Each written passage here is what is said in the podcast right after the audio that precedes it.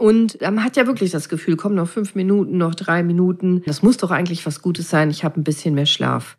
Großer Fehler. Wenn du nämlich Snoosen praktizierst, dann störst du dein Schlafmuster und zwar ordentlich.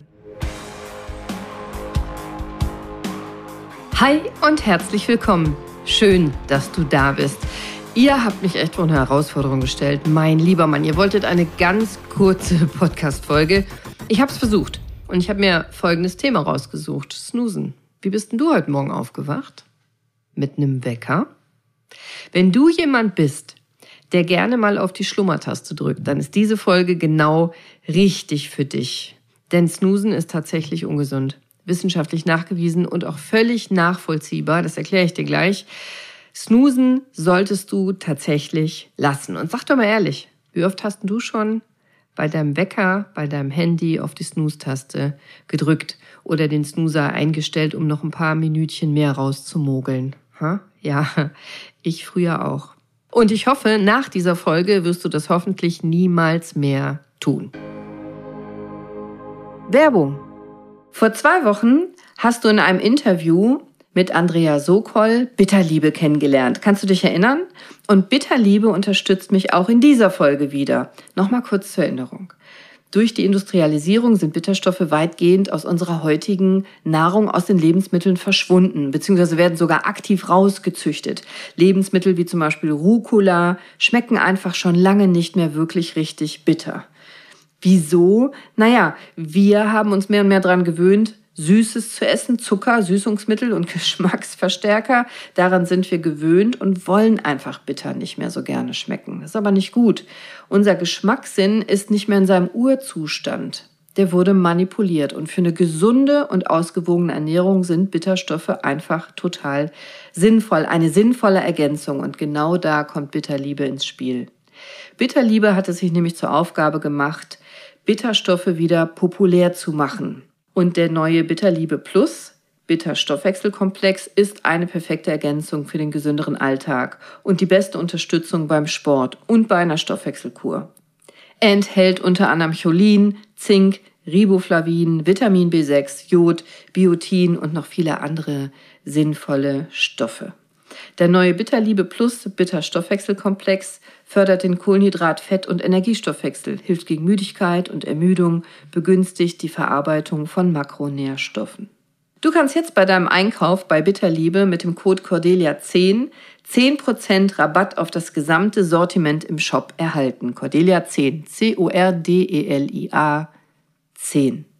Den Link und alle weiteren Infos findest du direkt in den Show Notes. Werbung Ende.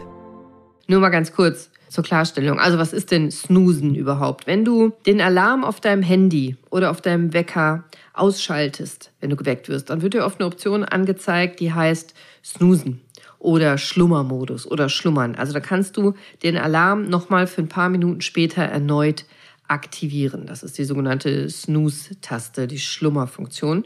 Und man hat ja wirklich das Gefühl, komm, noch fünf Minuten, noch drei Minuten, hm, das kann doch was Gutes sein, das muss doch eigentlich was Gutes sein, ich habe ein bisschen mehr Schlaf. Großer Fehler. Wusste ich auch nicht, habe ich früher auch falsch gedacht und es ist total logisch. Ich kann zwar diesen Spruch, if you snooze, you lose, also wenn du schlummerst, dann verlierst du. Aber das ist eher, dachte ich immer, dass es bedeutet, ich komme dann zu nichts. Aber man, man kann ja auch mal zwei, drei, vier Stunden snoosen. Also das kenne ich durchaus auch. Mein Mann zum Beispiel, wenn ich jetzt wieder aus dem Nähkästchen plaudere, wird er sauer. Aber wenn ich den den lasse, der stellt morgens ganz früh den Wecker, auch am Wochenende, was mich persönlich dann total ärgert, weil ich ausschlafen könnte. Und der kann locker zwei Stunden snoosen. Ich weiß gar nicht, wie lange so ein Handy das hergibt. Ich glaube, zwei Stunden ist Maximum oder anderthalb. Aber sowas in dem Rahmen kann der alle zehn Minuten diese Schlummerfunktion wieder ausmachen. Das ist aus meinen Augen total unsinnig und ich erkläre dir jetzt auch, warum. Wenn du nämlich Snoosen praktizierst, dann störst du dein Schlafmuster und zwar ordentlich. Du bringst deinen Körper wirklich tatsächlich ernsthaft aus dem Gleichgewicht. Also dein Körper und dein Gehirn sind nämlich gar nicht in der Lage, sich dann richtig zu erholen und wieder aufzuladen. Lass uns einen Blick auf ein paar medizinische Fakten werfen, dass ich das nicht einfach nur so sage. Es gibt nämlich einige, sogar viele wissenschaftliche Studien, die die negativen Auswirkungen des Snoosens untersucht haben auf unsere Gesundheit und ich habe dir ein paar Beispiele mitgebracht. Eine Studie der Universität von Pennsylvania ist aus 2010, die hat ergeben, dass Snoosen zu kognitiven Beeinträchtigungen führen kann. Also kannst dann schlechter denken, du kannst dich schlechter konzentrieren, du hast ein schlechteres Gedächtnis, du bist einfach nicht fit und wach und richtig gut drauf und arbeitsfähig. Und das kann bis zu vier Stunden anhalten. Die Forscher fanden heraus, dass diejenigen, die den Wecker mehrmals hintereinander gesnoost haben, erheblich schlechtere Leistungsfähigkeit hatten, kognitiv, also Denkfähigkeiten hatten, als die, die sofort aufgestanden waren. Obwohl ja die, die gesnoost haben, in der Summe etwas mehr Schlaf hatten, waren sie deutlich schlechter. Leistungsfähig, kognitiv also vom Denken und sich konzentrieren, und zwar bis zu vier Stunden. Eine andere Studie aus dem Jahr 2014, die veröffentlicht wurde in Sleep and Breathing, die hat ergeben, dass das Snoosen den Schlafzyklus empfindlich stört und damit zu einem ganz unruhigen Schlaf führen kann. Das kann dazu führen, dass du einfach total müde und träge bist, wenn du aufwachst. Dafür gibt es auch einen Grund, das erkläre ich dir gleich dann nochmal genauer. Und eine Studie der Virginia Tech ergab, dass Snoosen nicht nur deine Schlafqualität beeinträchtigen kann, durch dieses wiederholte Aufwachen und wieder einschlafen und Aufwachen und wieder einschlafen, sondern das bedeutet, dass du insgesamt erheblich weniger erholt bist, als würdest du einfach direkt aufstehen, obwohl du ja ein paar Minuten mehr Schlaf bekommst. Die sind einfach nicht erholsam. Im Gegenteil. Eine Studie der Zeitschrift Sleep Medicine hat die Auswirkungen des Snoosens auf deinen Tagesablauf untersucht und hat bei den Probanden herausgefunden, dass diejenigen, die gesnoost hatten, sich den ganzen Morgen hindurch deutlich schlechter gefühlt haben und weniger gut denken konnten als die, die direkt aufgestanden waren. Gibt noch viel mehr Studien dazu, aber das sind so die bekanntesten und plakativsten. Und ich erkläre dir jetzt, warum das so ist. Das Snoosen haut dir nämlich deine biologische Uhr einmal komplett durcheinander. Also, wenn du den Alarm immer wieder aktivierst, also die Snooze-Taste immer wieder drückst, dann passiert in deinem Körper Folgendes. Du hast ja gerade tief geschlafen, vermutlich tief geschlafen, auf jeden Fall hast du geschlafen, bupp, der Wecker geht an, du bist jetzt wach. Okay, das kennt der Körper. Jetzt weiß dein Körper, okay, jetzt hier Cortisol und diese ganzen Sachen werden dann ausgeschüttet bzw. runterreguliert, damit du aufwachst und alles ist okay. Aber jetzt drückst du die Snooze-Taste und schläfst relativ schnell wieder ein. Du bist ja noch müde. Was dein Körper aber macht, in dem Moment, wo du wieder einschläfst, der beginnt einen Schlafzyklus. So ein Schlafzyklus dauert aber 75 bis 90 Minuten. So lang snoost du aber nicht. Du snoost ja wahrscheinlich drei Minuten oder fünf oder neun oder 15 Minuten, aber nicht 75 bis 90 Minuten. Dann geht wieder der Wecker an. Jetzt wirst du aus dem frisch begonnenen Schlafzyklus, im Tiefschlaf beginnt der, wieder rausgerissen. Jetzt bist du wieder wach. Dann schläfst du wieder ein und dann beginnt das Spiel von neuem. Dass dich das groggy macht, unausgeglichen, müde, weil es deinen kompletten Körper durcheinander haut und dein Körper dann gar nicht mehr weiß, bin ich jetzt wach oder bin ich jetzt frisch eingeschlafen oder frisch aufgewacht oder was soll ich jetzt machen, ist morgen oder nicht das kannst du wahrscheinlich nachvollziehen. Und deswegen zeigen die Studien auch, dass du viel müder bist, viel schlechter denken kannst, dich total kaputt fühlst und eigentlich den ganzen Morgen so ein bisschen in den Seilen hängst und dann viel Kaffee oder andere Sachen brauchst. Und dabei hast es dir im Prinzip selber eingebrockt. Das hast du selbst gemacht. In der Neurowissenschaften nennt man dieses Phänomen Schlafinertia oder Sleep Inertia. Also das ist dieser Zustand, in dem du dich so extrem müde und träge fühlst, nachdem du aufgewacht bist, weil dein Körper einfach durcheinander ist. Also dieser Minischlaf, der zustande kommt, wenn du nochmal snoost, wenn du nochmal einschläfst, der hindert deinen Körper daran, vernünftig ordentlich aufzuwachen und dann eben entsprechend den Kreislauf hochzufahren, die Hormone hochzufahren, dass du wach wirst und dieser Minischlaf, weil der Schlafzyklus wieder von vorne beginnt, hebt dich dann beim nächsten Wecker wieder aus dem tiefsten, entspanntesten Schlafzyklus Anfang raus.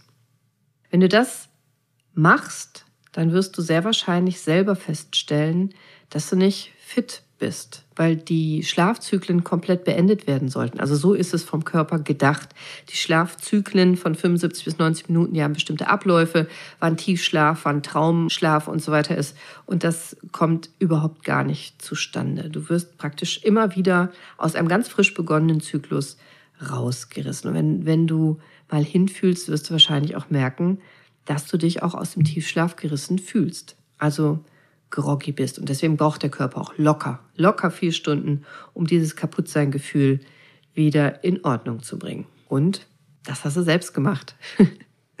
was, was kannst du also tun, um Snoosen zu vermeiden? Also ein paar konkrete Tipps. Ja, das Klar, denkst du dir bestimmt selber, versuch einfach genug Schlaf zu haben, früh genug abends einzuschlafen, früh genug ins Bett zu gehen, um sicherzustellen, dass du morgens ausgeschlafen bist und nicht am Morgen total müde bist, wenn dein Wecker stellt, äh, schellt, wenn dein Wecker schellt.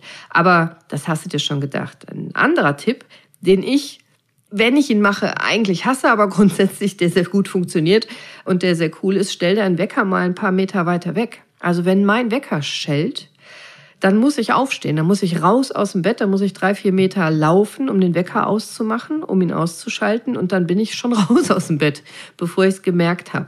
Dann, ja, klar, kann ich auch wieder ins Bett krabbeln und wieder einschlafen, mache ich dann aber nicht. Also ist ein alter Trick, ich hasse den, aber der ist sehr wirksam. Stell deinen Wecker einfach mal woanders hin und nicht ans Bett. Dritter Tipp, wirklich gut und wichtig und gesund, etabliere eine ganz feste Morgenroutine. Eine Morgenroutine, die dir hilft, dich und deinen Körper auf den Tag vorzubereiten und deinen Körper aufzuwecken. Also vielleicht erst recken und strecken im Bett, vielleicht noch ein bisschen meditieren oder Affirmationen sprechen, was dir da gut tut, Morgenworkout machen oder die Tasse Tee oder heißes Wasser im Bett trinken. Feste Abläufe, feste Abläufe, Öl ziehen, wenn du das kennst, dann Zähne putzen auf einem Bein, bestimmte Aufgaben in derselben Reihenfolge jeden Morgen immer gleich erledigen, bevor du zur Arbeit oder zur Schule gehst, damit dein Körper einfach daran gewöhnt ist, damit dich das keine extra Energie kostet, dass dein Körper das praktisch alleine kann, das Aufwachen. Mach das immer gleich und es wird immer leichter sein und dein Körper macht es dann praktisch von selbst. Und vierter Tipp, das ist ein orthopädischer Tipp. Den finde ich richtig gut. Das ist der ultimative Tipp. Lass die Snooze-Taste weg. Wenn der Wecker klingelt, raus aus dem Bett. Steh auf, so hart das klingt. Vielleicht hörst du dir meine Podcast-Folge nochmal an.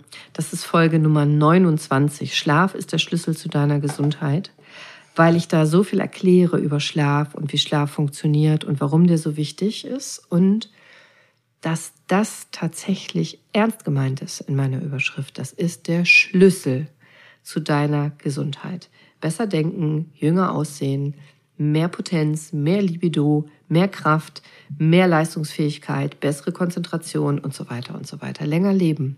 Das macht Schlafen. Ich habe es versucht. Ich habe es geschafft. Ich glaube, das ist die kürzeste Podcast-Folge, die ich je gemacht habe.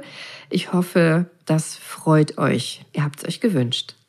Sei bewusst, sei mindful. Steh auf, wenn dein Wecker klingelt. Du wirst überrascht sein, wie viel besser du dich fühlen wirst, wenn du das jeden Tag zur gleichen Zeit immer wieder machst und dich so mit einer Morgenroutine auf den Tag vorbereitest. Ich wünsche dir noch einen wunderschönen, gesunden, fröhlichen, humorvollen und ausgeschlafenen, schmerzfreien Tag. Folg mir auf Instagram und auf Steady, wenn du noch mehr Gesundheit lernen willst. Ich freue mich auf dich. Bis nächste Woche Mittwoch. Deine Cordelia. Ciao.